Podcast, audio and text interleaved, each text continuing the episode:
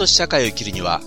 皆さん、こんにちは。ぽよよけんです。2011年12月9日、師走ですね。12月で非常にまあ寒くなりました。えー、札幌に住んでいるんですけどもね、あの札幌っていうのは、あの石狩湾に接している町でありましてね、えー、地形的にはまあ東京みたいな感じなんですよ。湾なんですね。あの、ちょっと凹んでる感じの、あれでね、海に接してるんですよ。で、えー、北極でね、えー、発達した、あの寒気がですね、南下してくるんですね。えー、冷たい空気が南下してくると。で、えー、それがですよ、石狩湾のね、えー、上に水蒸気がありますわね。あの、海っていうのは暖かいですから。ですから水蒸気があるんですけども、この水蒸気を凍らして雲になると。で、この雲がですよ、札幌の上空に留まるんですね。滞留してしまうと。なぜ滞留するかというと、えー、札幌っていうのはこの背後をね、あの山であの囲まれてるわけですよ。この山が邪魔になってそれ以上南の方に行かないと。ですから、あの、反対側のね、太平洋側の苫小牧とかね、伊達とかね、あそこら辺っていうのは結構いいんですよ。あの、雪が行かないんでね。あの、札幌で留まってしまうから。その分、札幌であの、雪がとどまって、それで、あの、雲がとどまって雪が降ってしまうということで、あの、毎日雪が降るんですよ。雪降らない時っていうのがないんです。あの、晴れマークとかってあるじゃないですか、天気予報で。晴れが出てても降るんです。うん。天気予報で晴れマーク、札幌は今日は晴れですとかって言ってておる、言っててもそれ嘘ですからね。晴れでも雪は何らかの雪は必ず降ってきますから。うん。まあ1センチぐらいしか、1日で1センチぐらいの時しかないっていう時もたまにありますけども、まあほとんど降るしね、え降る時はもう何十センチもドカッと降りますね。えで、まあそうなりますとね、えみんな大変なのが雪かきっつうね、そういうような修行が北海道民はあるわけですけれども、まあ自分の家の前のね、雪かきだったら別にそれは大したことないですよ。自分の家だから。ところがね、これ仕事でやってる人はもうほんと大変なんですね。あの、通りにね、えー、面しているところの、なんか、なんとか屋さんとかね、不動産屋さんとか、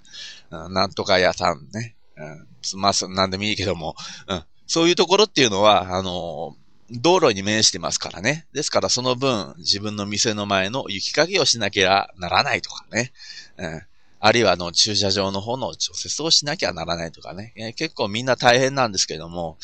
まあ俺なんかね、あの、まあ毎年毎年、あの、俺のやっている業務内容っていうのは変わってくるんですけどもね、今年参っちゃってるのが、あの、除雪っつうのはね、業務内容じゃないんですよ。これサービスなんですよね。サービスとしてやってることなんですけども、あの、早朝にね、あの、大きな敷地のね、えー、周辺をね、全般的にね、えー、たった一人で雪かきするんですよ。機械を使わないでですよ。スコップ一本で除雪するんですね。これがほんとね、えー、大変なんですよ。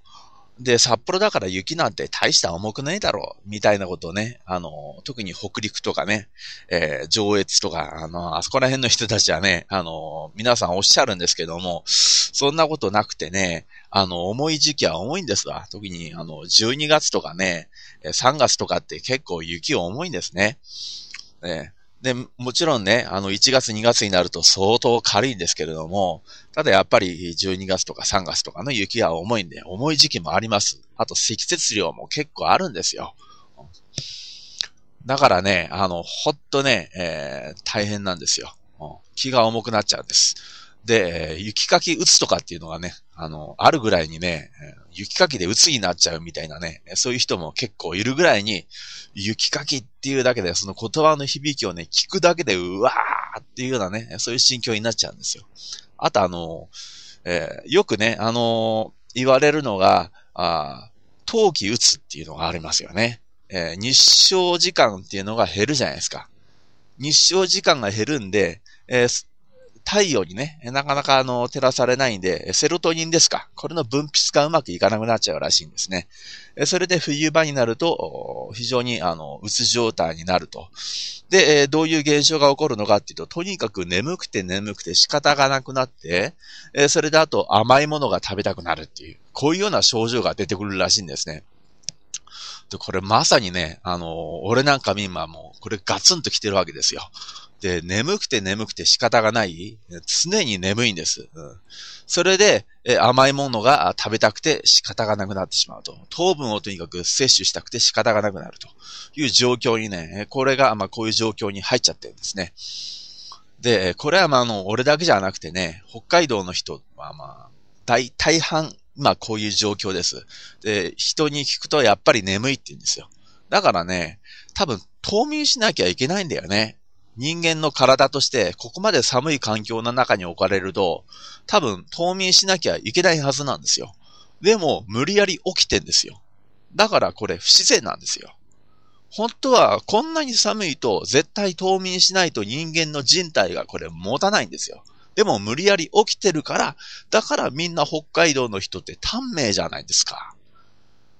平均寿命、北海道の人っていうのは短いわけですよ。なんで短いかっていうと、冬でもこうやって無理やり働いてるからなんですよ。それでみんななんか脳一血になったり心臓病になったりしちゃうんですよ。体壊しちゃうんですよね。ということだと思いますよ。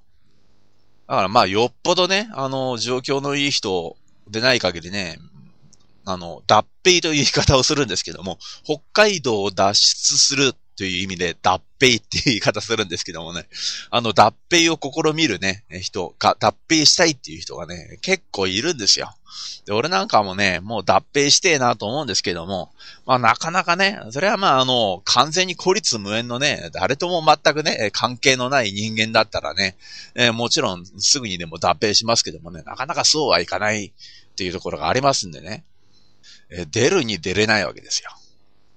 だからまあ、これはもうしょうがないんでね。これはもう運命を受け入れるしかないですよね。これがまあ自分の運命だと思って。逆にあの、福島の方とかはね、あの、ふるさと出たくないけど、出なきゃいけないっていう人もいっぱいいるでしょ。だから、あの、運命をね、受け入れるしかないことって結構ありますよ。もっとね、ぶあの、もっと幅広く言うと、人間この世の中に生まれてきたこと自体がね、自分が好き好んで生まれてきたわけじゃないですから。ですから、これ、生まれてきたこと自体が運命なんで、受け入れるしかないんですよね。どんなにこの世の中が嫌だと、どんなに人生めんどくさいと生きるのめんどくさいって思っても、生きるしかないんでね。これはもう運命をもう受け入れるしかないんですよ。で、運命を受け入れるときに、あの、大事なことっていうのは、必要以上に苦しまないことなんじゃないかなっていうふうに思います。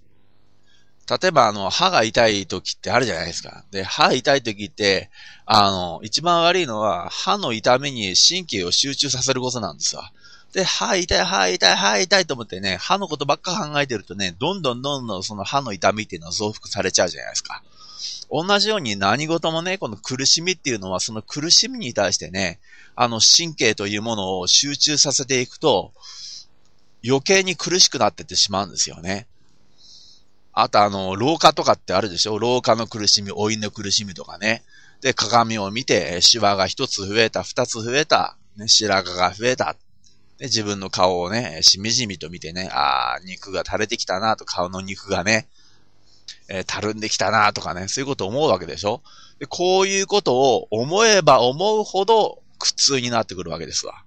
もうこれ仕方がないんだもの。だって、摂理なんだから。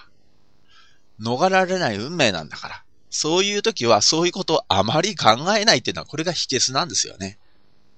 あの、タイはね、あの、えー、洪水でね、今年洪水で本当にね、大変な思いをしましたけれども、まだ続いてると思いますけれども、あの、タイツな微笑みの国って言われてんですよね。で、この洪水の中にあっても、タイの人々って笑ってんですよ。で、なんで本当にね、タイ人つうのは笑ってるんだろうかと。不思議でならないと思うかもしれないけれども、あの、タイっていうのは仏教の国なんですね。で、仏教っていうのは、あの、大乗仏教と小乗仏教っていうね、いうものがありますけれども、あの、少女仏教っていうのは大乗仏教側から見たね、言い方で、小さなね、えー、乗り物っていう意味で、少女っていうね、言い方をして、で、えー、その実際少女仏教をやっている人たちはね、この少女っていう言い方をしないでくれと、我々は少女じゃなくてね、あの、上座仏教なんだ。ね、あるいはテーラワダ仏教なんだっていう言い方をするんですけども、あの、あんまりね、えー、上座仏教もテーラワダ仏教っていう言い方もね、日本では馴染みがね、あまりにもないんで、あえて、えー、少女仏教っていう言い方をさせていただきますが、あの、少女仏教の国なんですね。あの、タイっていう国は。で、少女仏教ってのはどういう仏教かというと、あの、比較的お釈迦さんの説法に近いんですよ。あの、お釈迦さんがね、えー、実際どういうことを説いたかっていうのは、厳密には分かっていないんです。なぜならば、お釈迦さんは直接ペンを解いてね、本を書いてないんですよ。全部伝言なんですね。全部お釈あの、お釈迦さんは、あ口でもって、お弟子さんにね、あの、訪問を解いて、お弟子さんが、あの、頭に記憶して、記憶したことを、あの、思い出しながら経典を作ってんですよ。それで、初期の頃にできた経典を、あの、原子仏典という言い方するんです。うん。それでもね、あの、結構正確なもんじゃないですよ。原子仏典ってもどれだけお釈迦さんの話に近いかわからないですよ。でも、基本的にはね、あの、そっちの方が、あの、お釈迦さんの説法に近いだろうっていうことで、原子仏典というものがあって、この原子仏典に基づいて、あの、お釈迦さんっていうのは、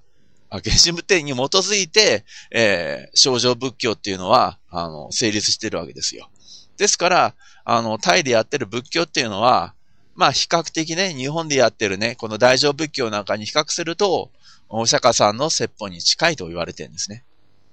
じゃあ、お釈迦さんはじゃあどういうことを説いたのかというと、えー、事実をね、事実をあるがままにね、受け入れなさいと。事実をあるがままに受け入れなさいと。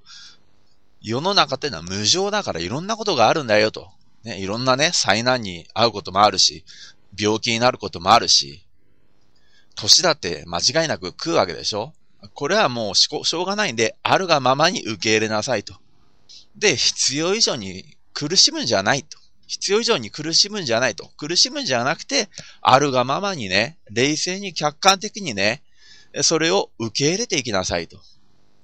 だから歯が痛い時は、あ、歯痛い、歯痛い、歯痛いてよ、歯痛いよっていう風に言うと、どんどんどんどん増幅していくでしょ？歯が痛いっていう痛みがね。じゃなくて、あ、歯が痛いっていうところで、そこでもう終わらせてしまうんです。あ、歯痛いな、あ、歯が痛いな、歯痛だな。それでもう終わらせてしまうんですよ。